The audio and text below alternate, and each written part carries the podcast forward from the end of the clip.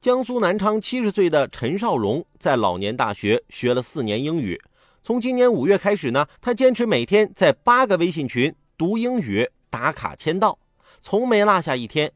对此，陈大爷的老伴儿颇有意见啊，天天学英语是要考研究生吗？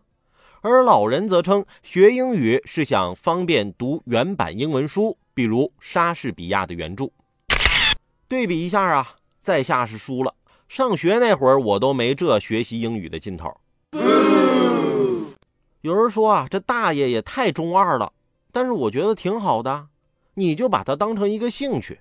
你看，跳广场舞、下象棋、打麻将、合唱队，这不都是兴趣吗？学英语不也一样吗？